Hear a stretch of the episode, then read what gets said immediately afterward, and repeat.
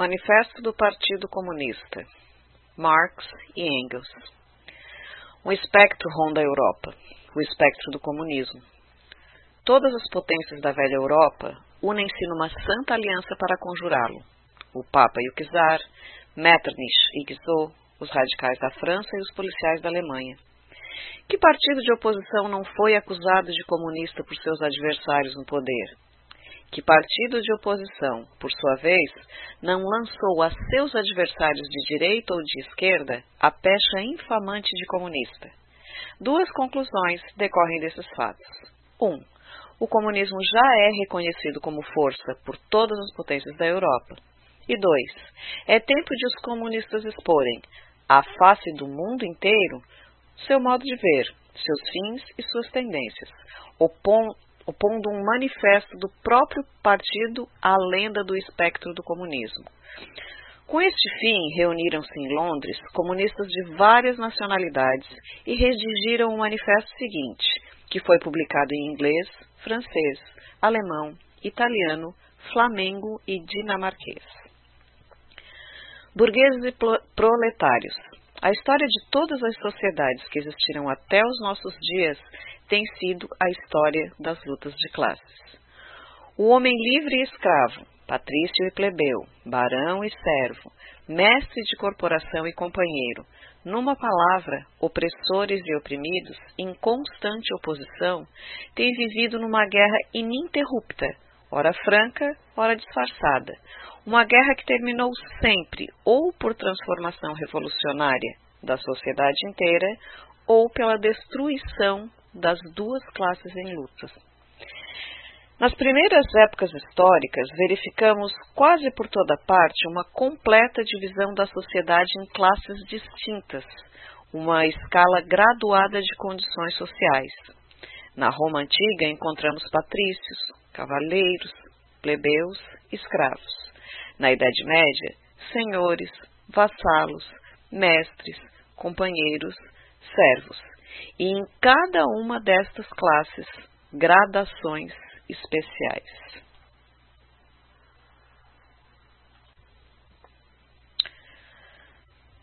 A sociedade burguesa moderna, que brotou das ruínas da sociedade feudal, não aboliu os antagonismos de classe. Não fez senão substituir novas classes, novas condições de opressão, novas formas de luta às que existiram no passado. Entretanto, a nossa época, a época da burguesia, caracteriza-se por ter simplificado os antagonismos de classe. A sociedade divide-se cada vez mais em dois vastos campos opostos, em duas grandes classes diametralmente opostas, a burguesia e o proletariado.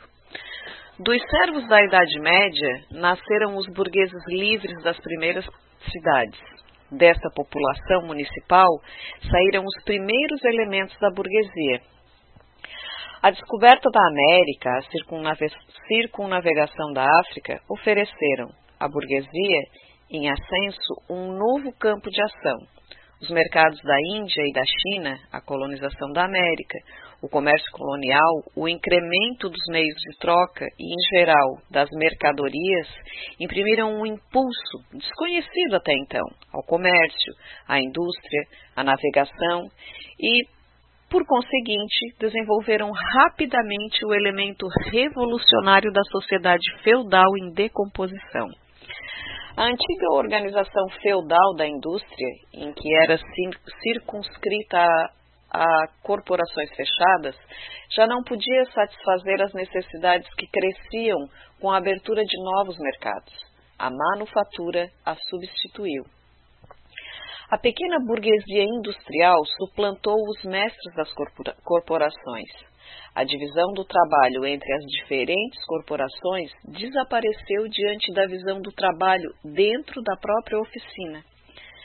Todavia, os mercados ampliavam-se cada vez mais. A procura de mercadorias aumentava sempre. A própria manufatura tornou-se insuficiente. Então, o vapor e a maquinaria revolucionaram a produção industrial. A grande indústria moderna suplantou a manufatura. A média burguesa manufatureira cedeu lugar aos milionários da indústria, aos chefes de verdadeiros exércitos industriais, aos burgueses modernos. A grande indústria criou o mercado mundial preparado pela descoberta da América. O mercado mundial acelerou prodigiosamente o desenvolvimento do comércio, da navegação e dos meios de comunicação por terra. Esse desenvolvimento reagiu, por sua vez, sobre a extensão da indústria. E à medida que a indústria, o comércio, a navegação, as vias férreas se desenvolviam, crescia a burguesia, multiplicando seus capitais e relegando a segundo plano as classes legadas pela Idade Média. Vemos, pois, que a burguesia moderna é produto de um longo processo de desenvolvimento, de uma série de revoluções no mundo de produção e de troca.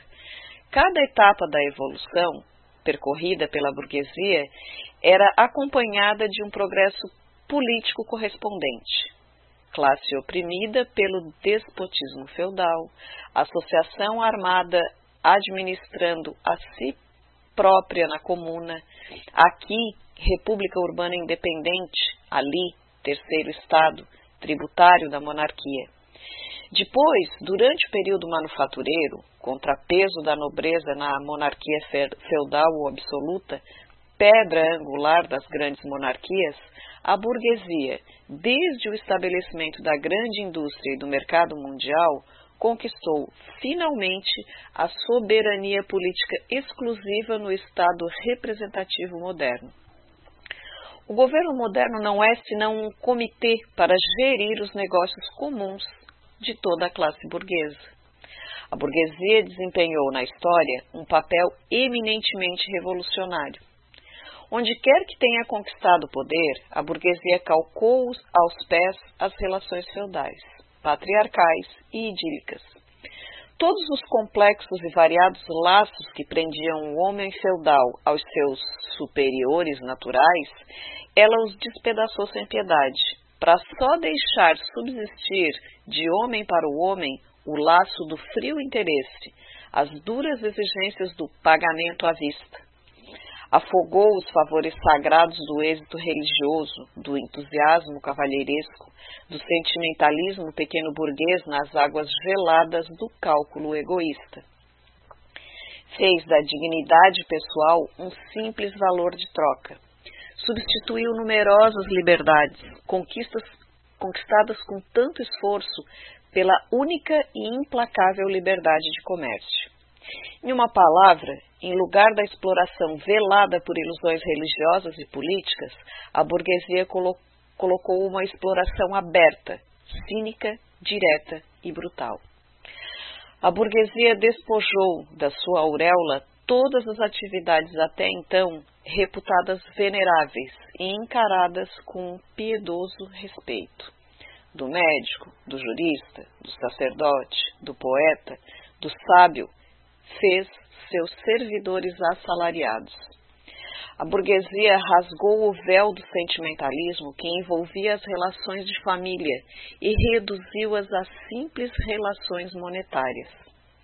A burguesia revelou como a brutal manifestação de força da Idade Média, tão admirada pela reação, encontra seu complemento natural na ociosidade mais completa.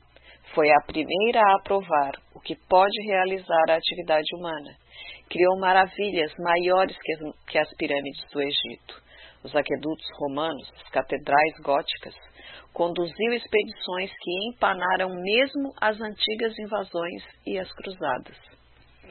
A burguesia só pode existir com a condição de revolucionar incessantemente os instrumentos de produção, por conseguinte, as relações de produção e, com isso, todas as relações sociais. A conservação inalterada do antigo modo de produção constituía, pelo contrário, a primeira condição de existência de todas as classes industriais anteriores.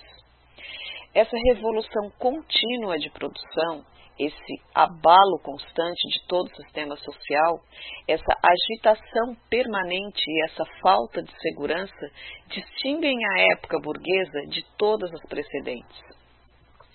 dissolvem-se todas as relações sociais antigas e cristalizadas, com seu cortejo de concepções e de ideias secularmente veneradas. As relações que as substituem tornam-se antiquadas antes de se ossificar. Tudo que era sólido e estável se esfuma. Tudo que era sagrado é profanado. E os homens são obrigados finalmente a encarar com serenidade suas condições de existência e suas, e suas relações recíprocas. Impelida pela necessidade de mercados sempre novos, a burguesia invade todo o globo. Necessita estabelecer-se em toda parte, explorar em toda parte, criar vínculos em toda parte. Pela exploração do mercado mundial, a burguesia imprime um caráter cosmopolita à produção e ao consumo em todos os países. Para desespero dos reacionários, ela retirou à indústria sua base nacional. As velhas indústrias nacionais foram destruídas e continuam a sê-lo diariamente. São suplantadas por novas indústrias, cuja introdução se torna uma questão vital para todas as nações civilizadas. Indústrias que não empregam mais matérias-primas autóctones, mas sim matérias-primas vindas das regiões mais distantes e cujos produtos se consomem não somente no próprio país, mas em todas as partes do globo. Em lugar das antigas necessidades satisfeitas pelos produtos nacionais, nascem novas necessidades, que reclamam para sua satisfação os produtos das regiões mais longínquas e dos climas mais diversos. Em lugar do antigo isolamento de regiões e nações que se bastavam a si próprias, desenvolve-se um intercâmbio universal, uma universal interdependência das nações e isto se refere tanto à produção material como à produção intelectual. As criações intelectuais de uma nação tornam-se propriedade comum de todas. A estreiteza e o exclusivismo nacionais tornam-se cada vez mais impossíveis. Das inúmeras literaturas nacionais e locais, nasce uma literatura universal. Devido ao rápido aperfeiçoamento dos instrumentos de produção e ao constante progresso dos meios de comunicação, a burguesia arrasta para a torrente da civilização mesmo as nações mais bárbaras. Os preços baixos de seus produtos são a artilharia pesada que destrói todas as muralhas da China e obriga a capitularem os, barbos, os bárbaros mais tenazmente hostis aos estrangeiros sob pena de morte, ela obriga todas as nações a adotarem o um modo burguês de produção. Constrange-as a abraçar o que ela chama civilização, isto é, a se tornarem burgueses. Em uma palavra, cria um mundo à sua imagem e semelhança. A burguesia submeteu o campo à cidade, criou grandes centros urbanos, aumentou prodigiosamente a população das cidades em relação à dos campos e, com isso, arrancou uma grande parte da população do embrutecimento da vida rural. Do mesmo modo que subordinou o campo à cidade, os países bárbaros ou semi-bárbaros aos países civilizados, subordinou os povos camponeses aos povos burgueses, o Oriente ao Ocidente a burguesia suprime cada vez mais a dispersão dos meios de produção, da propriedade e da população. Aglomerou as populações, centralizou os meios de produção e concentrou a propriedade em poucas mãos. A consequência necessária dessas transformações foi a centralização política províncias independentes, apenas ligadas por débeis laços federativos, possuindo interesses, leis, governos e tarifas aduaneiras diferentes, foram reunidas em uma só nação, com um só governo, uma só lei, um só interesse nacional de classe, uma só barreira alfandegária. A burguesia, durante seu domínio de classe apenas secular, criou forças produtivas mais numerosas e mais colossais que todas as gerações passadas em conjunto. A subjugação das forças da natureza, as máquinas, a ampliação da química à indústria e à agricultura, a navegação a vapor, as estradas de ferro, o telégrafo elétrico, a exploração de continentes inteiros, a canalização dos rios, populações inteiras brotando na terra como por encanto, que século anterior teria suspeitado que semelhantes forças produtivas estivessem adormecidas no seio do trabalho social? Vemos, pois, os meios de produção e de troca, sobre cuja base se ergue a burguesia, foram gerados no seio da sociedade feudal. Em, em um certo grau do desenvolvimento, esses meios de produção e de troca, as condições em que a sociedade feudal produzia e trocava, a organização feudal da agricultura e da manufatura, em suma, o regime feudal de propriedade, deixaram de corresponder às forças produtivas em pleno desenvolvimento.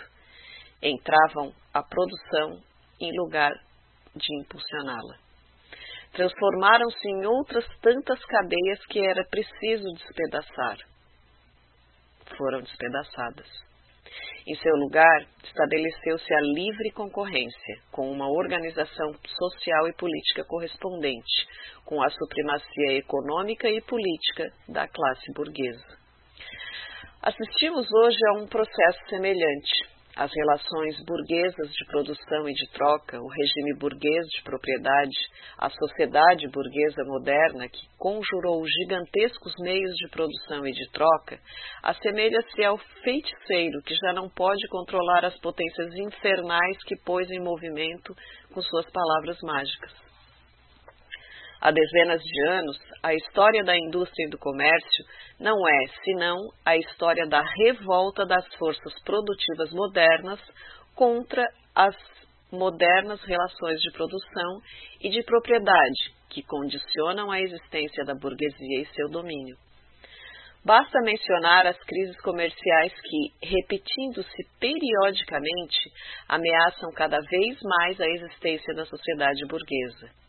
Cada crise destrói regularmente não só uma grande massa de produtos já fabricados, mas também uma grande parte das próprias forças produtivas já desenvolvidas. Uma epidemia que em qualquer outra época teria parecido um paradoxo desaba sobre a sociedade a epidemia da superprodução. Subitamente, a sociedade vê-se reconduzida a um estado de barbaria momentânea. Disse-ia que a fome ou uma guerra de extermínio cortaram-lhe todos os meios de subsistência. A indústria e o comércio parecem aniquilados. E por quê? Porque a sociedade possui demasiada civilização, demasiados meios de subsistência, demasiada indústria, demasiado comércio. As forças produtivas que dispõe não mais favorecem o desenvolvimento das relações de propriedade burguesa.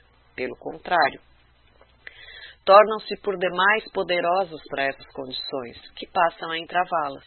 E todas as vezes que as forças produtivas sociais se libertam desses entraves, precipitam na, na, precipitam na desordem a sociedade inteira e ameaçam a existência da propriedade burguesa. O sistema burguês tornou-se demasiado estreito para conter as riquezas criadas em seus seios. De que maneira consegue a burguesia vencer essas crises? De um lado, pela destruição violenta de grande quantidade de forças produtivas, de outro, pela conquista de novos mercados e pela exploração mais intensa dos antigos. A que leva isso? Ao preparo de crises mais extensas e mais destruidoras e à diminuição do me dos meios de evitá-las. As armas que a burguesia utilizou para abater o feudalismo voltam-se hoje contra a própria burguesia.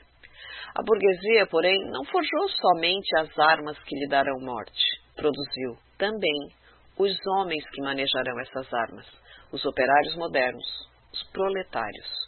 Com o desenvolvimento da burguesia, isto é, do capital, desenvolve-se também o proletariado, a classe dos operários modernos que só podem viver se encontrarem trabalho e que só encontram trabalho na, na medida em que este aumenta o capital. Esses operários, constrangidos a vender-se diariamente, são mercadoria, artigo de comércio como qualquer outro. Em consequência, estão sujeitos a todas as vicissitudes da concorrência, a todas as flutuações do mercado.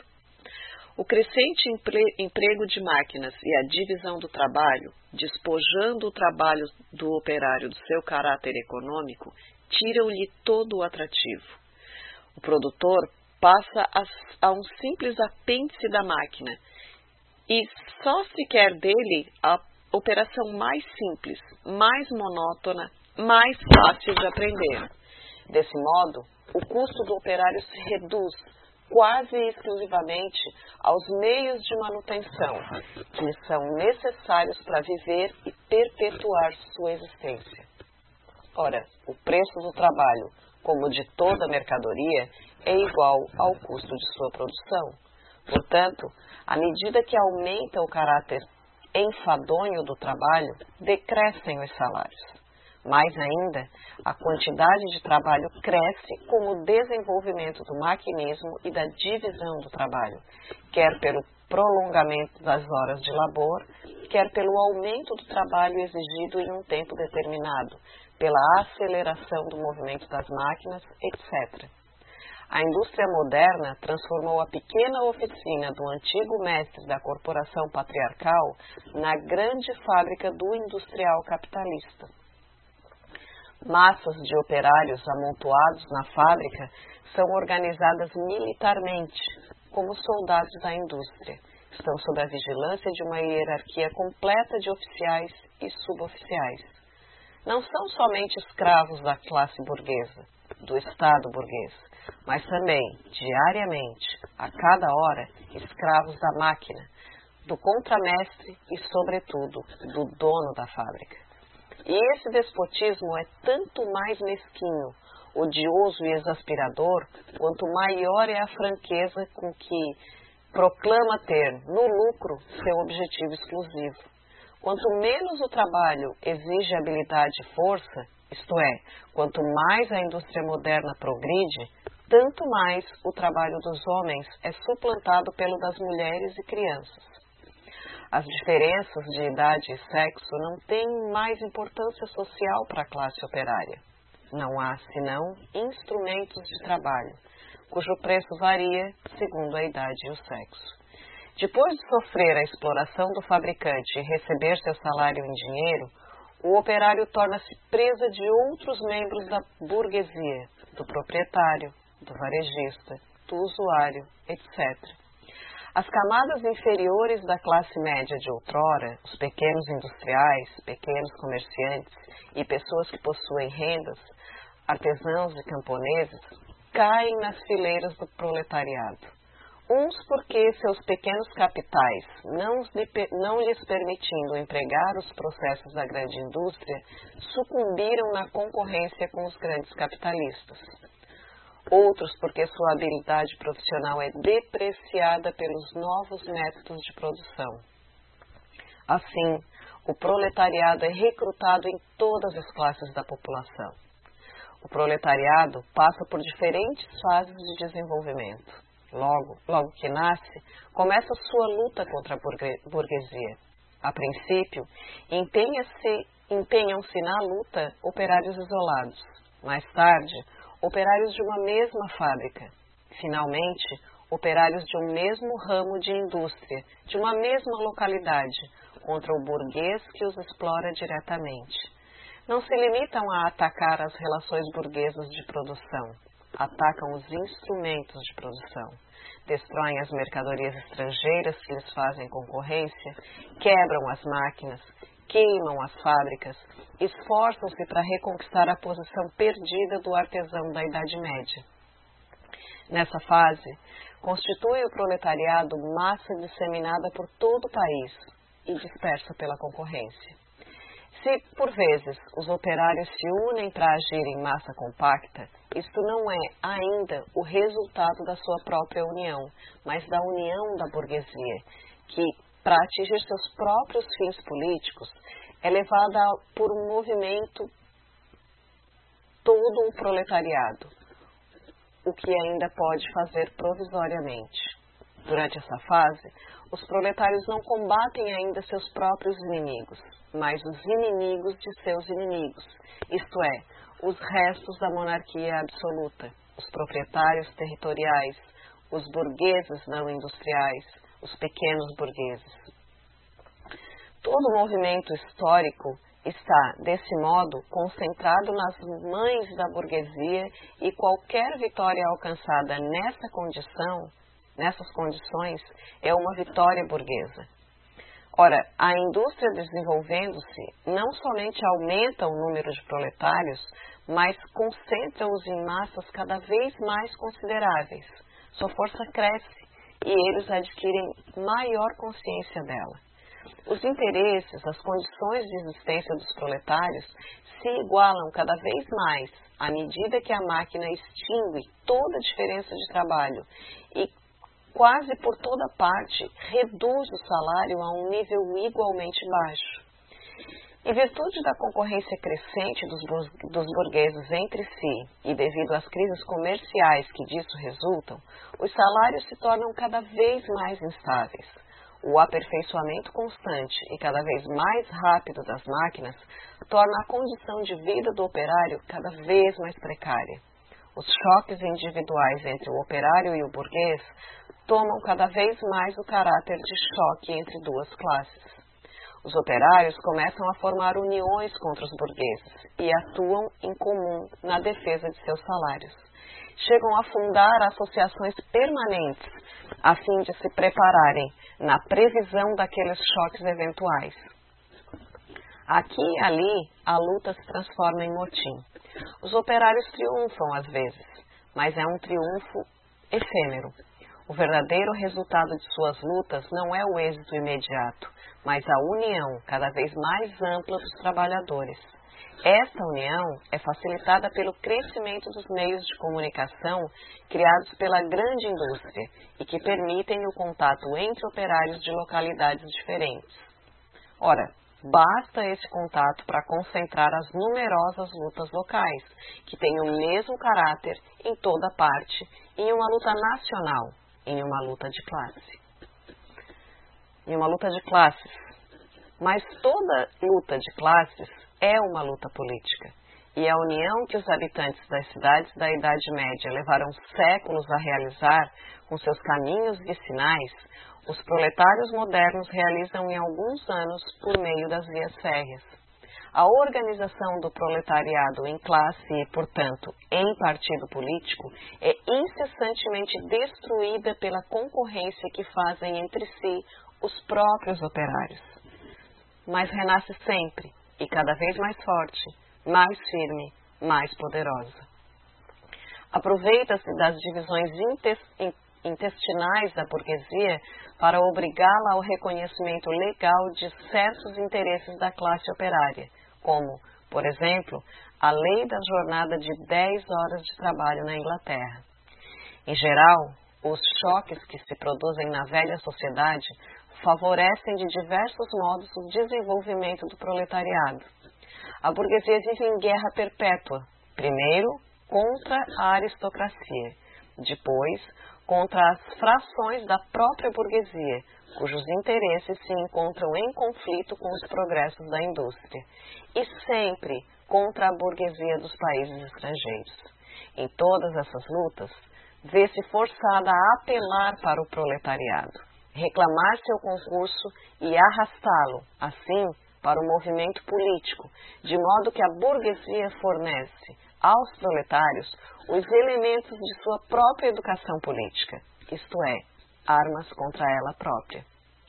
Demais, como já vimos, frações inteiras da classe dominante, em consequência de, do desenvolvimento da indústria, são precipitadas no proletariado, ou ameaçadas, pelo menos, em suas condições de existência.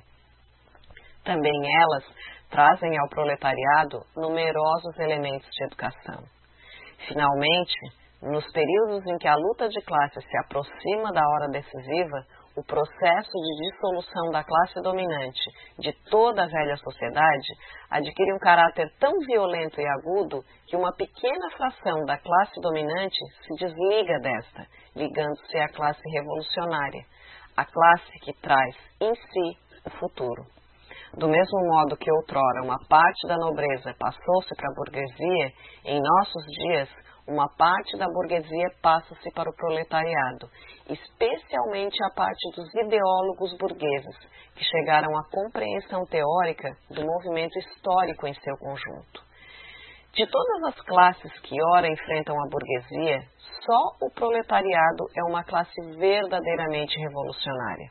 As outras classes degeneram e perecem com o desenvolvimento da grande indústria. O proletariado, pelo contrário, é seu produto mais autêntico. As classes médias, pequenos comerciantes, pequenos fabricantes, artesãos, camponeses, combatem a burguesia porque esta compromete sua existência como classes médias. Não, pois, revolucionárias, mas conservadoras, mais ainda, reacionárias, pois pretendem fazer girar para trás a roda da história. Quando são revolucionárias, é em consequência de sua iminente passagem para o proletariado. Não defendem, então, seus interesses atuais, mas seus interesses futuros. Abandonam seu próprio ponto de vista para se colocar no do proletariado.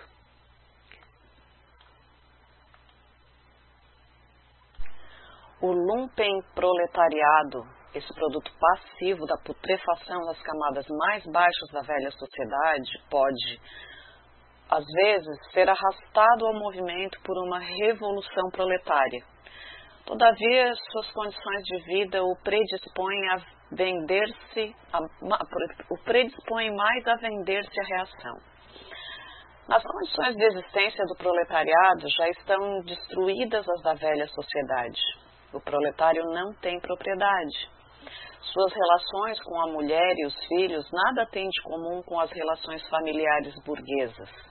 O trabalho industrial moderno, a sujeição do operário pelo capital, tanto na Inglaterra como na França, na América como na Alemanha, despoja o proletário de todo o caráter nacional. As leis, a moral, a religião são, para eles, meros preconceitos burgueses, atrás dos quais se ocultam outros tantos interesses burgueses. Todas as classes que no passado conquistaram o poder tentaram se consolidar, trataram de consolidar a situação adquirida, submetendo a sociedade às suas condições de apropriação. Os proletários não podem apoderar-se das forças produtivas sociais, senão abolindo o modo de apropriação que era próprio a estas e, por conseguinte, todo o modo de apropriação em vigor até hoje. Os proletários nada têm de seu a salvaguardar. Sua missão é destruir todas as garantias e seguranças da propriedade privada até aqui existente. Todos os movimentos históricos têm sido até hoje movimentos de minorias ou em proveito de minorias. O movimento proletário é o movimento independente da imensa maioria em proveito da imensa maioria. O proletariado, a camada inferior da sociedade atual, não pode se reerguer, pôr-se de pé, sem fazer saltar todos os estratos superpostos que constituem a sociedade oficial. A luta do proletariado contra a burguesia, embora não seja na essência uma luta nacional, reverte-se, contudo, dessa forma nos primeiros tempos. É natural que o proletariado de cada país deva, antes de tudo, liquidar a sua própria burguesia. Esboçando em linhas gerais as fases do desenvolvimento proletário, nós descrevemos a história da Guerra Civil, mais ou menos oculta, que lavra na sociedade atual até a hora em que essa guerra explode numa revolução aberta e o proletariado estabelece sua dominação pela derrubada violenta da burguesia. Todas as sociedades anteriores, como vimos, se basearam no antagonismo entre classes opressoras e classes oprimidas. Mas para oprimir uma classe é preciso poder garantir-lhe condições tais que lhe permitam pelo menos uma existência de escravo. O servo, plena servidão, conseguia tornar-se membro da comuna, da mesma forma que o pequeno burguês, sob o jugo do absolutismo feudal, elevava-se à categoria de burguês. O operário moderno, pelo contrário, longe de se elevar com o progresso da indústria, desce cada vez mais abaixo das condições da sua própria classe. O trabalhador cai no pauperismo e este cresce ainda mais rapidamente que a população e a riqueza. É, pois, evidente que a burguesia é incapaz de continuar desempenhando o papel de classe dominante, de impor à sociedade como lei suprema as condições de existência da sua classe. Não pode exercer o seu domínio porque não pode mais assegurar a existência do seu escravo, mesmo no quadro da sua escravidão, porque é obrigada a deixá-lo cair numa situação que deve nutri-lo em lugar de se fazer nutrir por ele a sociedade não pode mais existir sob sua dominação, o que quer dizer que a existência da burguesia é, doravante, incompatível com a da sociedade. A condição essencial de, da existência e da supremacia da classe burguesa é a acumulação de riquezas nas mãos dos particulares. A formação e o crescimento do capital, a condição da existência do capital é o trabalho assalariado. Este baseia-se exclusivamente na concorrência dos operários entre si. Progresso da indústria, de que a burguesia é agente passivo e inconsciente, substitui o isolamento dos operários, resultante da sua competição, por sua união revolucionária mediante a associação. Assim, o desenvolvimento da grande indústria socava o terreno em que a burguesia assentou o seu regime de produção e de apropriação dos produtos. A burguesia produz, sobretudo, seus próprios governos. Sua queda e a vitória do proletariado são igualmente inevitáveis. Proletários e comunistas. Qual a posição dos comunistas diante dos proletários em geral?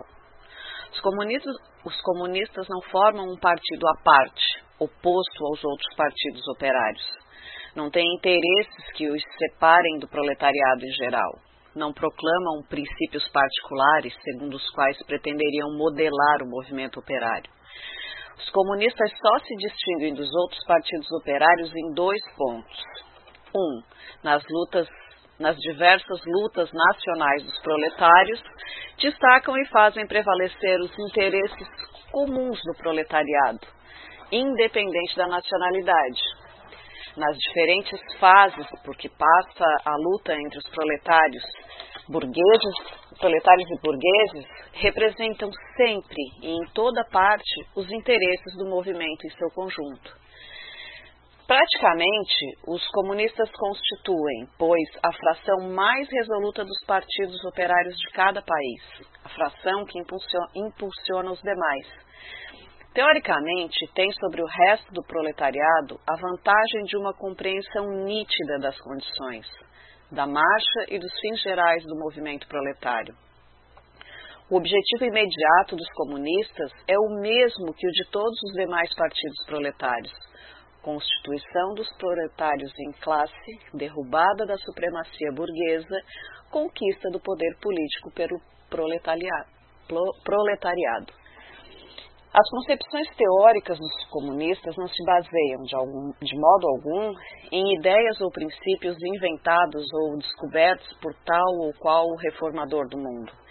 São apenas a expressão geral das condições reais de uma luta de classes existente, de um movimento histórico que se, que se desenvolve sob os nossos olhos. A abolição das relações de propriedade que tem existido até hoje não é uma característica peculiar e exclusiva do comunismo. Todas as relações de propriedade têm passado por modificações constantes em consequência das contínuas transformações das condições históricas. A Revolução Francesa, por exemplo, aboliu a propriedade feudal em proveito da propriedade burguesa o que caracteriza o comunismo não é a abolição da propriedade em geral, mas a abolição da propriedade burguesa, Ora, a propriedade privada atual, a propriedade burguesa, é a última e mais perfeita expressão do modo de produção e de apropriação baseado nos antagonismos de classe, na exploração de uns pelos outros. Nesse sentido, os comunistas podem resumir sua teoria nesta fórmula única: abolição da propriedade privada. Censuram-nos a nós, comunistas, o querer abolir a propriedade pessoalmente adquirida, fruto do trabalho do indivíduo, propriedade que se declara ser a base de toda liberdade, de toda independência individual. A propriedade pessoal, fruto do trabalho e do mérito. Pretende-se falar de, da propriedade do pequeno burguês, do pequeno camponês, forma de propriedade anterior à propriedade burguesa? Não precisamos aboli-la, porque o progresso da indústria já a aboliu e continua a aboli-la diariamente. Ou, porventura, pretende-se falar da propriedade privada atual, da propriedade burguesa. Mas o trabalho do proletário, o trabalho assalariado, cria propriedade para o proletário? De nenhum modo. Cria o capital, isto é, a propriedade que extrapola o trabalho assalariado e que só pode aumentar sob a condição de produzir novo trabalho assalariado, a fim de explorá-lo novamente. Em sua forma atual, a propriedade se move entre dois termos antagônicos, capital e trabalho. Examinemos os dois termos dessa antinomia. Ser capitalista significa ocupar não somente uma posição pessoal, mas também uma posição social na produção. O capital é um produto coletivo, só, só pode ser posto em movimento pelos esforços combinados de muitos membros da sociedade e, mesmo em última instância, pelos esforços combinados de todos os membros da sociedade. O capital não é, pois, uma força pessoal, é uma força social. Assim, quando o capital é transformado em propriedade comum, pertence a todos os membros da sociedade. Não é uma propriedade pessoal que se transforma em propriedade social. O que se transformou foi apenas o caráter social da propriedade. Essa perde seu caráter de classe.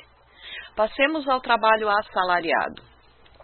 O preço médio que se paga pelo trabalho assalariado é o mínimo de salário, isto é, a soma dos meios de subsistência necessária para que o operário viva como operário. Por conseguinte, o que o operário obtém com seu trabalho é o estritamente necessário para a mera conservação e reprodução da sua vida. Não queremos de nenhum modo abolir essa apropriação pessoal dos produtos do trabalho, indispensável à manutenção e à reprodução da vida humana, pois essa apropriação não deixa nenhum lucro líquido que confira poder sobre o trabalho alheio. O que queremos é suprimir o caráter miserável desta. Apropriação que faz com que o operário só viva para aumentar o capital e só viva na medida em que o exigem os interesses da classe dominante. Na sociedade burguesa, o trabalho vivo é, é sempre um meio de aumentar o trabalho acumulado. Na sociedade comunista, o trabalho acumulado é sempre um meio de ampliar, enriquecer e melhorar cada vez mais a existência dos trabalhadores. Na sociedade burguesa, o passado domina o presente. Na sociedade comunista, é o presente que domina o passado. Na sociedade burguesa, o capital é independente e pessoal, ao passo que o indivíduo que trabalha não tem nem independência nem personalidade. A abolição de semelhante estado de coisas que a burguesia verbera como a abolição da individualidade e da liberdade. E com razão, porque se trata efetivamente de abolir a individualidade burguesa, a independência burguesa, a liberdade burguesa. Por liberdade, nas condições atuais de produção burguesa, compreende-se a liberdade de comércio, a liberdade de comprar e vender. Mas se o tráfico desaparece, desaparecerá também a liberdade de traficar. Ademais, toda a fraseologia sobre a liberdade de comércio, bem como todas as basófias liberais da nossa burguesia, só tem sentido quando se referem ao comércio tolhido e ao burguês oprimido da classe média. Nenhum sentido tem quando se trata da abolição comunista do tráfico, das relações burguesas de produção e da própria burguesia. Horrorizai-vos, porque queremos abolir a propriedade privada, Mas em nossa sociedade, a propriedade privada está abolida para nove décimos dos seus membros. E é precisamente porque não existe para estes nove décimos que ela existe para vós. Acusar-nos, portanto, de querer abolir uma forma de propriedade que só pode existir com a condição de privar de toda a propriedade a imensa maioria da sociedade. Em resumo, acusai-nos de querer abolir a vossa propriedade. De fato, é isso que queremos. Desde o momento em que o trabalho não mais pode ser convertido em capital, em dinheiro, em renda de terra, numa palavra, em poder social capaz de ser monopolizado, isto é, desde o momento em que a propriedade individual não possa mais se converter em propriedade burguesa, declarais que a individualidade está suprimida Confessais, pois, que quando falais do indivíduo, quereis referir-vos unicamente ao burguês, ao proprietário burguês. E este indivíduo, sem dúvida, deve ser suprimido. O comunismo não retira a ninguém o poder de apropriar-se de sua parte dos produtos sociais, apenas suprime o poder de escravizar o trabalho de outrem por meio dessa apropriação. Alega-se ainda que, com a abolição da propriedade privada, toda a atividade cessaria, uma inércia geral apoderar-se-ia do mundo. Se isso fosse verdade, há muito que a sociedade burguesa teria sucumbido à ociosidade, pois que os que no regime burguês trabalham não lucram e os que lucram não trabalham. Toda a objeção se reduz a essa tautologia não haverá mais trabalho assalariado quando não existir mais capital. As acusações feitas contra o modo comunista de produção e de apropriação dos produtos materiais têm sido feitas igualmente contra a produção e a apropriação dos produtos do trabalho intelectual. Assim como o desaparecimento da propriedade de classe equivale, para o burguês, ao desaparecimento de toda a produção, também, o desaparecimento da cultura de classe significa, para ele, o desaparecimento de toda a cultura. A cultura, cuja perda o burguês deplora, é, para a imensa maioria dos homens, apenas um adestramento que os transforma em máquinas. Mas não discutais conosco enquanto aplicardes a abolição da propriedade burguesa o critério de vossas noções burguesas de liberdade, cultura, dinheiro, etc. Vossas próprias ideias decorrem do regime burguês de produção e da propriedade burguesa, assim como o vosso direito não passa da vontade da vossa classe erigida em lei, vontade cujo conteúdo é determinado pelas condições materiais da vossa existência como classe.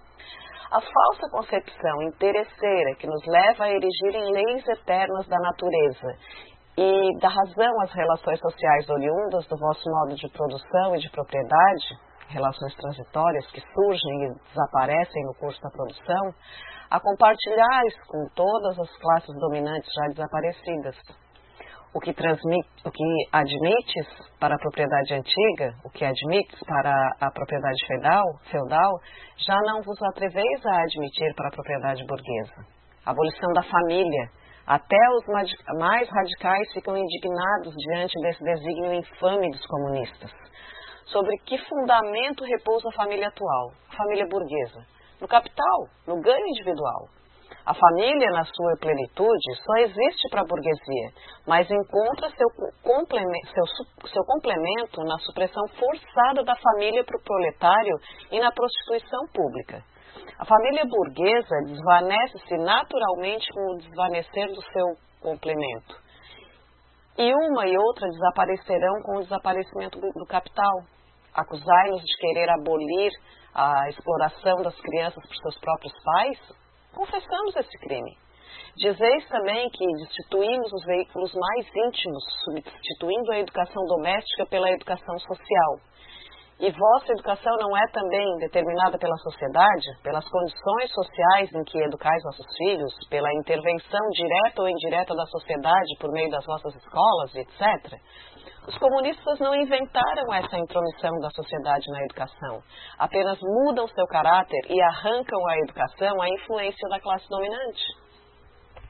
As declamações burguesas sobre a família e a educação, sobre os doces laços que unem a criança aos pais, tornam-se cada vez mais repugnantes à medida em que a grande indústria destrói todos os laços familiares do proletário e transforma as crianças em simples objetos de comércio, em simples instrumentos de trabalho. Toda a burguesia grita em coro: Vós, comunistas, quereis introduzir a comunidade das mulheres. Para o burguês, sua mulher nada mais é do que um instrumento de produção. Ouvindo dizer que os instrumentos de produção serão extrapolados em comum, conclui naturalmente que haverá comunidade de mulheres. Não imagina que se trata precisamente de arrancar a mulher do seu papel atual de simples instrumento de produção. Nada mais grotesco, aliás, que a virtuosa indignação que a nossos burgueses inspira a pretensa comunidade oficial de mulheres que adotariam os comunistas os comunistas não precisam introduzir a comunidade das mulheres. Esta quase sempre existiu. Nossos burgueses, não contentes em ter à sua disposição as mulheres e as filhas dos proletários, sem falar da prostituição oficial, têm singular prazer em cornearem-se uns aos outros. O casamento burguês é, na realidade, a comunidade das mulheres casadas.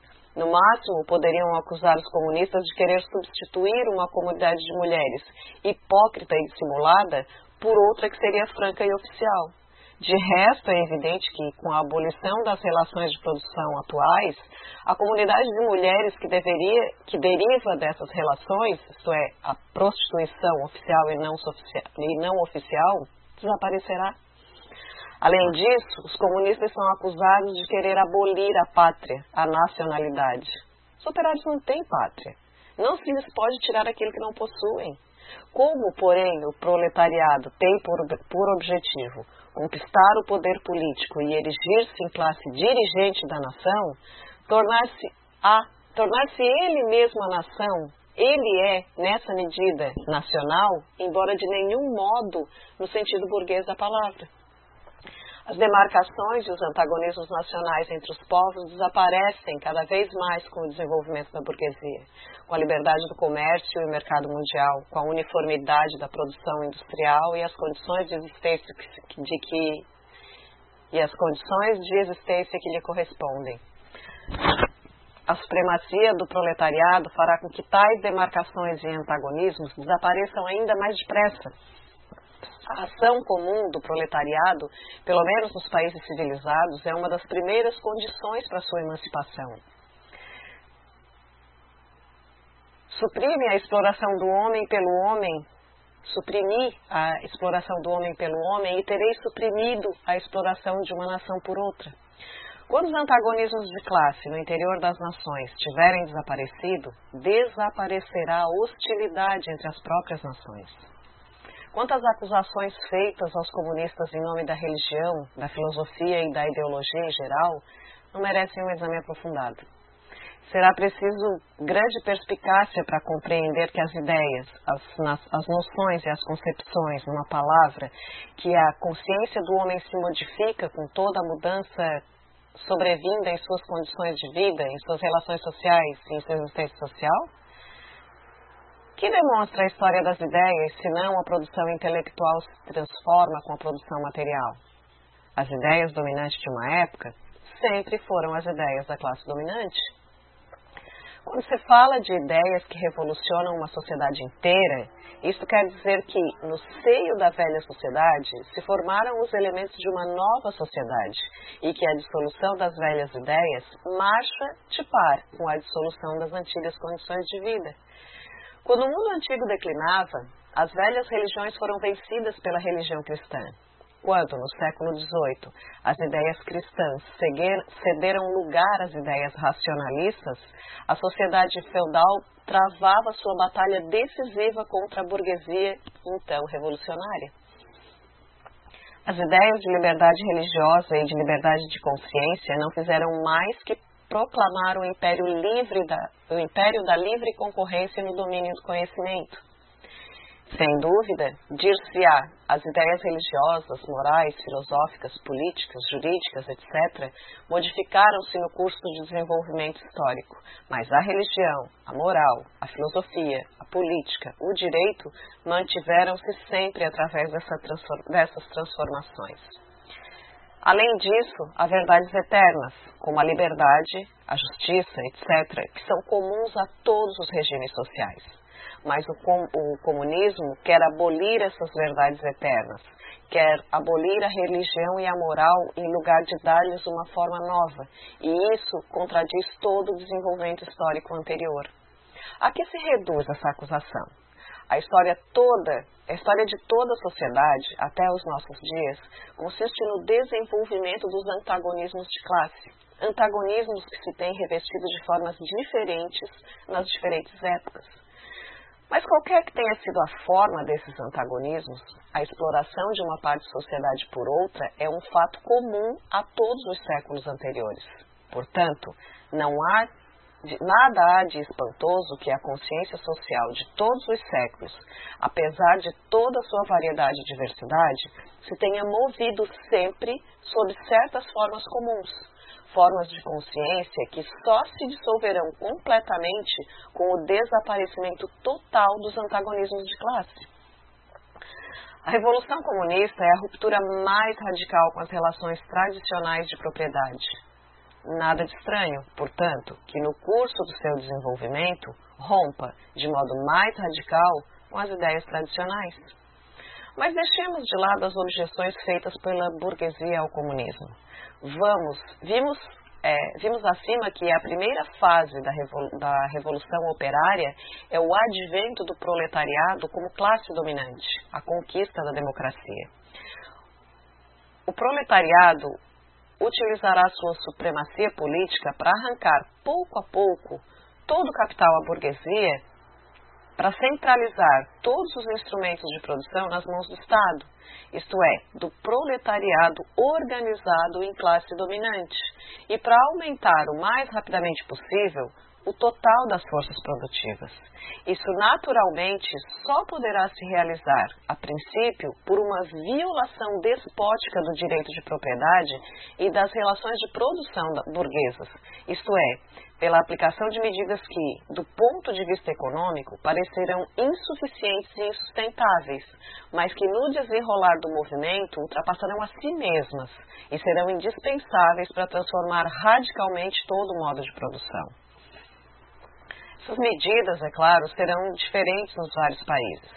Todavia, nos países mais adiantados, as seguintes medidas poderão geralmente ser postas em prática.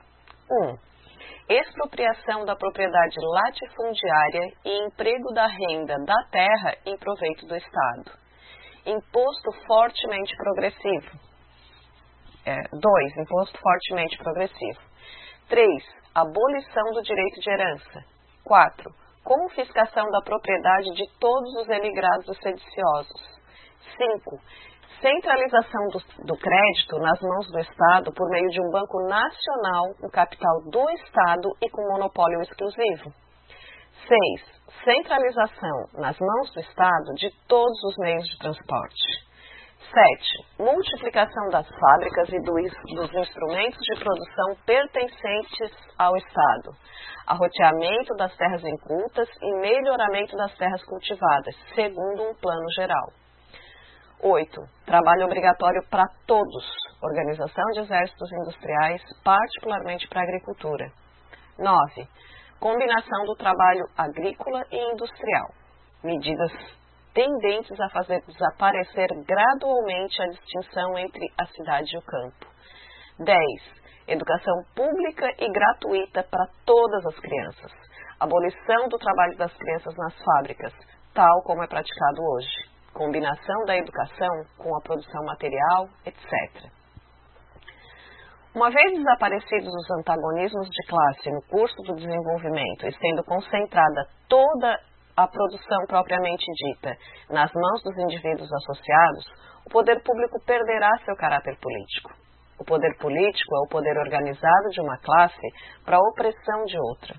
Se o proletariado, em sua luta contra a burguesia, se constitui forçosamente em classe, se se converte por uma revolução em classe dominante e, como classe dominante, destrói violentamente as antigas relações de produção, destrói, justamente com essas relações de produção, as condições dos antagonismos entre as classes, destrói as classes em geral e, com isso, sua própria dominação como classe. Em lugar da antiga sociedade burguesa, com suas classes e antagonismos de classe, surge uma associação onde o livre desenvolvimento de cada um é a condição do livre desenvolvimento de todos. Literatura socialista e comunista. O socialismo reacionário, o socialismo feudal. Devido à sua posição histórica, as aristocracias da França e da Inglaterra viram-se chamadas a lançar libelos contra a sociedade burguesa. Na Revolução Francesa de julho de 1830 e no movimento reformador inglês, tinham sucumbido, mais uma vez, sob, golpe, sob os golpes desta odiada revista. Eles não podiam mais travar uma luta política séria, só lhes restava a luta literária. Ora, também no domínio literário, tornara-se impossível a velha fraseologia da restauração. Para criar simpatias, era preciso que a aristocracia fingisse descurar seus próprios interesses e dirigisse sua acusação contra a burguesia, aparentando defender apenas os interesses da classe operária explorada. Desse modo, entregou-se ao prazer de cantarolar sátiras sobre os novos senhores e de lhes segredar ao ouvido profecias de mau augúrio. Assim nasceu o socialismo feudal, onde se, onde se mesclavam jeremiadas e libelos, ecos do passado e ameaças sobre o futuro. Se por vezes a sua crítica amarga, mordaz e espirituosa feriu a burguesia no coração, sua impotência absoluta de compreender a marcha histórica moderna terminou sempre por um feito cômico. A guisa de bandeira, esses senhores arvoraram a sacola do mendigo, a fim de atrair o povo, mas logo que esta ocorreu, notou suas costas ornadas com os velhos brasões feudais e dispersou-se com grandes gargalhadas irreverentes. Uma parte dos legitimistas franceses e a jovem Inglaterra ofereceram ao mundo esse espetáculo divertido. Quando os campeões do feudalismo demonstraram que o modo de exploração feudal era diferente do da, do da burguesia, esqueceram uma coisa: que o feudalismo explorava em circunstâncias e condições completamente diversas e hoje em dia caducas. Quando ressaltam que sob o regime feudal o proletariado moderno não existia, esquecem uma coisa: que a burguesia moderna é precisamente um fruto necessário de seu regime social. Aliás, ocultam tão pouco o caráter reacionário de sua crítica que sua principal queixa contra a burguesia consiste justamente em dizer que esta assegura, sob o seu regime, o desenvolvimento de uma classe que fará ir pelos ares toda a antiga ordem social. O que aprovam a burguesia é mais o ter produzido um proletariado revolucionário que o haver criado o proletariado em geral. Por isso, na luta política, participam ativamente de todas as medidas de repressão contra a classe operária. E na vida diária, a despeito da sua pomposa fraseologia, comportam-se perfeitamente, perdão, conformam-se perfeitamente em colher os frutos de ouro da árvore da indústria e trocar honra, amor e fidelidade pelo comércio de lã, açúcar de beterraba e aguardente. Do mesmo modo que o pároco e o senhor feudal marcharam sempre de mãos dadas, o socialismo clerical marcha lado a lado com o socialismo feudal. Nada é mais fácil de recobrir o ascetismo cristão com um verniz socialista. Não se ergueu também o cristianismo contra a propriedade privada, o matrimônio e o Estado? E em seu lugar não, não predicou a caridade, a pobreza, o celibato e a mortificação da carne, a vida monástica e a igreja, o socialismo cristão não passa de água benta com que o padre consagra o despeito do, da aristocracia. O socialismo pequeno burguês. Não é a aristocracia feudal a única classe arruinada pela burguesia. Não é a única classe cujas condições de existência se estiolam e perecem na sociedade burguesa moderna. Os pequenos burgueses e os pequenos camponeses da Idade Média foram os precursores da burguesia moderna. Nos países onde o comércio e a indústria são pouco desenvolvidos, essa classe continua a vegetar ao lado da burguesia em ascensão. Nos países onde a, a civilização moderna está florescente, forma-se uma nova classe de pequenos burgueses, que oscila entre o proletariado e a burguesia. Fração complementar da sociedade burguesa, ela se reconstitui incessantemente mas os indivíduos que a compõem se veem constantemente precipitados no proletariado devido à concorrência e com a marcha progressiva da grande indústria sentem aproximar-se o momento em que desaparecerão completamente como fração independente da sociedade moderna e em que serão substituídos no comércio, na manufatura, na agricultura, por capatazes e empregados. Nos países como a França, onde os camponeses constituem bem mais da metade da população, é natural que os escritores que se batiam pelo proletariado contra a burguesia aplicassem à sua crítica do regime burguês critérios pequenos burgueses e camponeses e defendessem a causa operária do ponto de vista da pequena burguesia. Desse modo, se formou o socialismo pequeno burguês, Sismondi é o chefe dessa literatura, não somente na França, também na Inglaterra. Esse socialismo analisou com muita penetração as contradições inerentes às relações de, produções, de produção modernas, pois anu as hipócritas apologias dos economistas. Demonstrou de um modo irrefutável os efeitos mortíferos das máquinas da divisão do trabalho a concentração dos capitais e da propriedade territorial, a superprodução, as crises, a decadência inevitável dos pequenos burgueses e camponeses, a miséria do proletariado, a anarquia na produção, a clamorosa desproporção na distribuição das riquezas, a guerra industrial de extermínio entre nações, a dissolução dos velhos costumes, das velhas relações de família, das velhas nacionalidades. Todavia, a finalidade real desse socialismo pequeno burguês é ou restabelecer os antigos meios de produção e de troca e, com eles, as antigas relações de propriedade de toda a sociedade antiga, ou então fazer entrar à força os meios modernos de produção e de troca no quadro estreito das antigas relações de propriedade, que foram destruídas e necessariamente despedaçadas por eles. No e no outro caso, esse socialismo é, ao mesmo tempo, reacionário e utópico. Para a manufatura, o regime corporativo, para a agricultura, o regime patriarcal. Eis a última palavra. Por fim, quando os obstinados fatos históricos lhe fizerem passar completamente a embriaguez, essa escola socialista abandonou-se a uma verdadeira prostração de espírito. O socialismo alemão ou verdadeiro socialismo.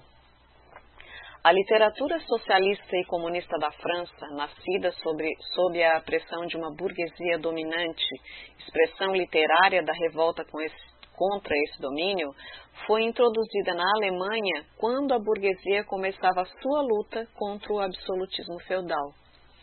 Filósofos, semifilósofos e impostores alemães lançaram-se avidamente sobre essa literatura, mas esqueceram que, com a importação da literatura francesa na Alemanha, não eram importados ao mesmo tempo as condições sociais da França.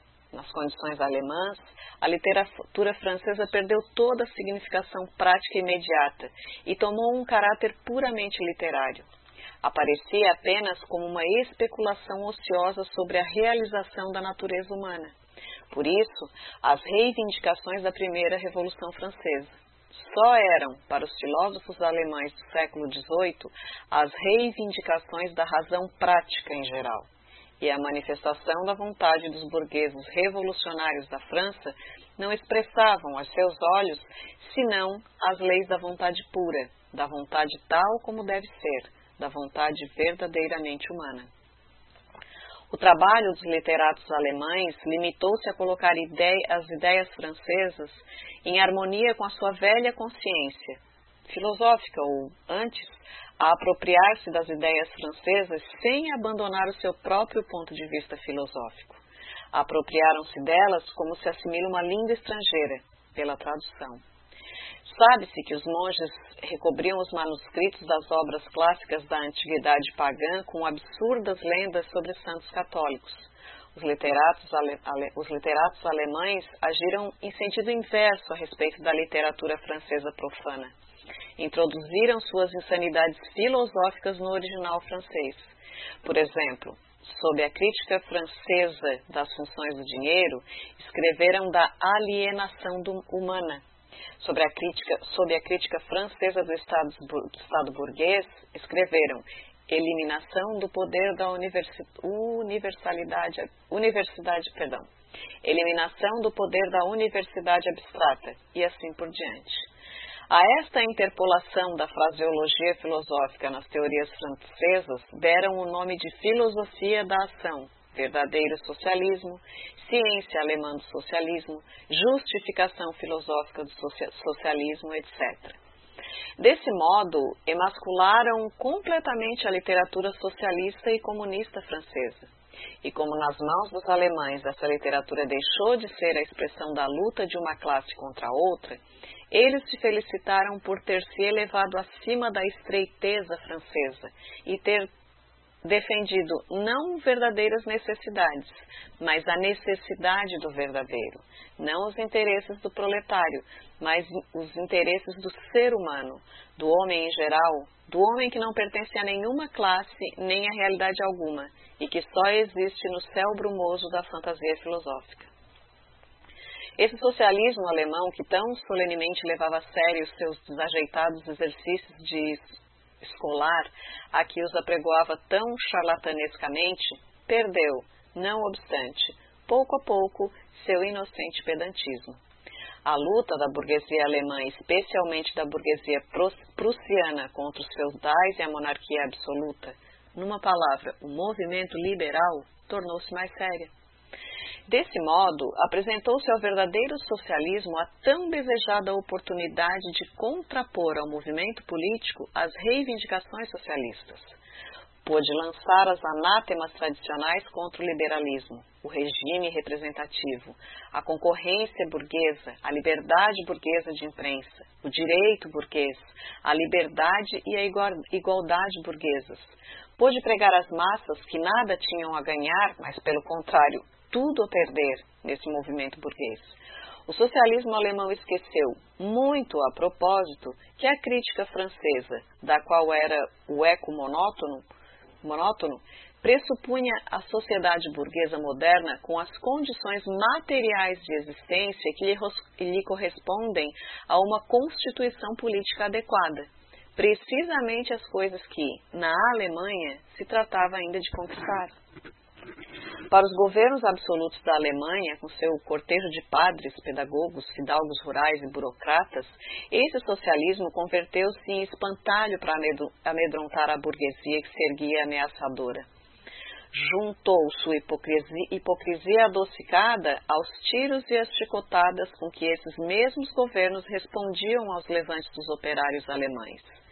Se o verdadeiro socialismo se tornou, assim, uma arma nas mãos dos governos contra a burguesia alemã, representava, além disso, diretamente um interesse reacionário, o interesse da pequena burguesia alemã.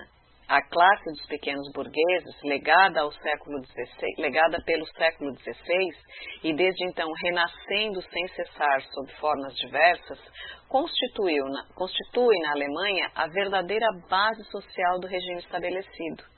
Mantê-la é manter na Alemanha o regime estabelecido.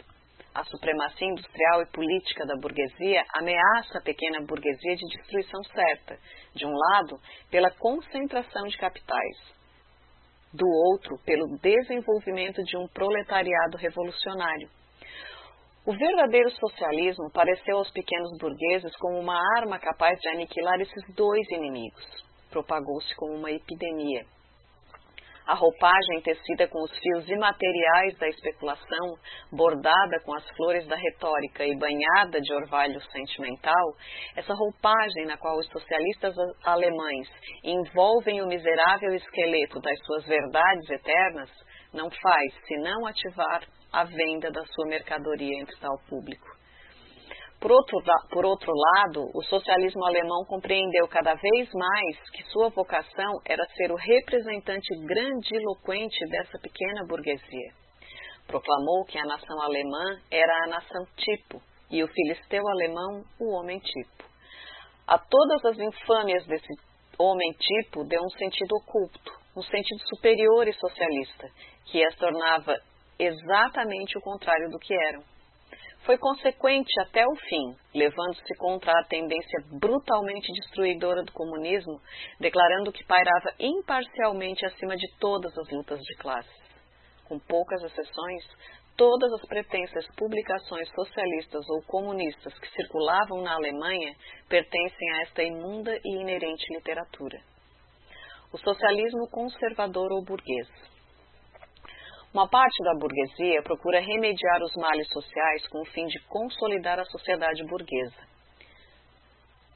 Nessa categoria enfileiram-se os economistas, os filantropos, os humanitários, os que se ocupam em melhorar a sorte da classe operária, os organizadores de beneficências, os protetores dos animais, os fundadores das sociedades de temperança, enfim, os reformadores de gabinete de toda a categoria.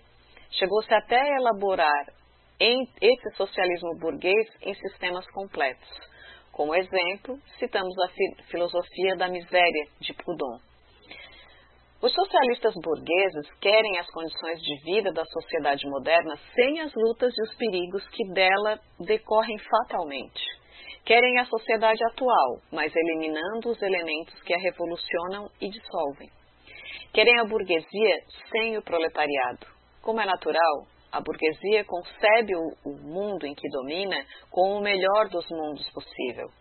O socialismo burguês elabora em um sistema mais ou menos completo essa concepção consoladora. Quando convida o proletariado a realizar esses sistemas e entrar na Nova Jerusalém, no fundo, o que pretende é induzi-lo a manter-se na sua sociedade atual, desembaraçando-se, porém, do ódio que ele vota a essa sociedade. Uma outra forma desse socialismo, menos sistemática, porém mais prática, procura fazer com que os operários se afastem de qualquer movimento revolucionário, demonstrando-lhes que não será tal ou qual mudança política, mas somente uma transformação das condições de vida material e das relações econômicas que poderá ser proveitosa para eles. Notai que, por transformações das condições de vida material, esse socialismo não compreende em absoluto as relações a aboli perdão, não compreende em absoluto a abolição das relações burguesas de produção, o que só é possível por via revolucionária, mas apenas reformas administrativas realizadas sobre a base das próprias relações de produção burguesas e que, portanto, não afetam as relações entre o capital e o trabalho, trabalho assalariado, servindo, no melhor dos casos, para diminuir os gastos da burguesia com seu domínio e simplificar o trabalho administrativo de seu Estado. O socialismo burguês só atinge uma expressão adequada quando se torna uma simples figura de retórica. Livre câmbio no interesse da classe operária. Tarifas protetoras no interesse da classe operária prisões celulares no interesse da classe operária. Eis a última palavra, a única pronunciada seriamente pelo socialismo burguês. Ele se resume nessa frase: os burgueses são burgueses no interesse da classe operária. O socialismo e o consumo crítico utópicos. Não se trata aqui da literatura que, em todas as grandes revoluções modernas, formulou as reivindicações do proletariado escritos de Babeuf, etc. As primeiras tentativas diretas do proletariado para fazer prevalecer seus próprios interesses de classe, feitas numa época de efervescência geral, no período da derrubada da sociedade feudal, fracassaram necessariamente não só por causa do estado embrionário do próprio proletariado, como devido à ausência das condições materiais de sua emancipação, condições que apenas surgem como produto do advento da época burguesa. A literatura revolucionária que acompanhava esses primeiros movimentos do proletariado teve forçosamente um conteúdo reacionário. Preconizava um ascetismo geral e um grosseiro igualitarismo.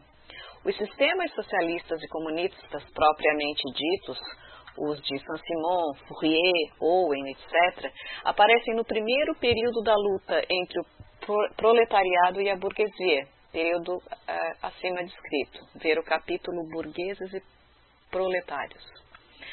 Os fundadores desses sistemas compreendem bem o antagonismo das classes, assim como a noção dos elementos dissolventes na própria sociedade dominante, mas não percebem no proletariado nenhuma iniciativa histórica, nenhum movimento político que lhes seja próprio. Como o desenvolvimento dos antagonismos da classe marcha de par com o desenvolvimento da indústria, não distingue tampouco as condições materiais de emancipação do proletariado e põe-se à procura de uma ciência social, de leis sociais que permitam criar essas condições. A atividade social substitui é, em sua própria imaginação, a atividade social, ele substitui em sua própria imaginação pessoal as condições históricas da emancipação, condições fantasistas, a organização gradual e espontânea do proletariado, proletariado em classe, uma organização de sociedade pré-fabricada por eles. A história futura do mundo se resume para eles na propaganda e na prática dos seus planos de organização social, Todavia, na confecção dos seus planos, tem a convicção de, de, defender, antes de tudo, os interesses da classe operária, porque é a classe mais sofredora. A classe operária só existe, para eles, sob esse aspecto de classe mais sofredora. Mas a forma rudimentar da luta de classes e a sua, sua própria posição social os levam a considerar-se bem acima de qualquer antagonismo de classe desejam melhorar as condições materiais de vida para todos os membros da sociedade, mesmo dos mais privilegiados. Por conseguinte, não cessam de apelar indistintamente para a sociedade inteira e mesmo se dirigem de preferência à classe dominante. Pois, na verdade, basta compreender seu sistema para reconhecer que é o melhor dos planos possíveis para melhor das sociedades possíveis. Repelem, portanto, toda ação política e, sobretudo, toda ação revolucionária. Procuram atingir seu fim em, por meios pacíficos e tentam abrir um caminho ao novo evangelho social pela força do exemplo, por experiências em pequena escala que, naturalmente, sempre fracassam. A descrição fantasista da sociedade futura foi feita numa época em que o proletariado, pouco desenvolvido ainda, encara sua própria posição como de um modo fantasista corresponde às primeiras aspirações instintivas dos, dos, operários a uma completa transformação da sociedade. Mas essas obras socialistas e comunistas encerram também elementos críticos. Atacam a sociedade existente nas suas bases. Por conseguinte, fornecem, em seu tempo, materiais de grande valor para esclarecer os operários. Suas propostas positivas relativas à sociedade futura, tais como a supressão da distinção entre a cidade e o campo, a abolição da família, do lucro, privado e do trabalho assalariado, a proclamação da harmonia social e a transformação do Estado numa simples administração de produção, Todas essas propostas apenas anunciam o desaparecimento do antagonismo entre as classes, antagonismo que mal começa e que esses autores somente conhecem em suas formas imprecisas. Assim, essas propostas têm um sentido puramente utópico. A importância do socialismo e do comunismo crítico utópicos está na razão inversa do desenvolvimento histórico. À medida que a luta de classes se acentua e toma formas mais definidas, o fantástico afã de, de abstrair-se dela, essa fantástica oposição que se lhe faz, perde qualquer valor prático, qualquer justificação teórica. Eis porque, se em muitos aspectos, os fundadores desses sistemas eram revolucionários, as seitas formadas por seus discípulos são sempre reacionárias, pois se aferram às velhas concepções de seus mestres, apesar do ulterior desenvolvimento histórico do proletariado. Procuram, portanto, e nisso são consequentes, atenuar a luta de classes e conciliar os antagonismos continuam a sonhar com a realização experimental de suas utopias sociais, estabelecimento de falancérios isolados, criação de colônias no interior, fundação de uma pequena icária, edição da Nova Jerusalém e para dar realidade a todos esses castelos no ar, veem-se obrigados a apelar para os bons sentimentos e os cofres dos filantropos burgueses pouco a pouco, caem na categoria dos socialistas reacionários ou conservadores descritos acima, e só se distinguem dele por um pedantismo mais sistemático e uma fé supersticiosa e fanática na eficácia miraculosa da sua ciência social. Opõe-se, pois, pois escarniçadamente a qualquer ação política da classe operária, porque, em sua opinião, tal ação só pode provir de uma cega falta de fé no novo Evangelho, Desse modo, os ouenistas na Inglaterra e os fourreristas na França reagem respectivamente contra os cartistas e os reformistas. Posição dos comunistas diante dos diferentes partidos de oposição.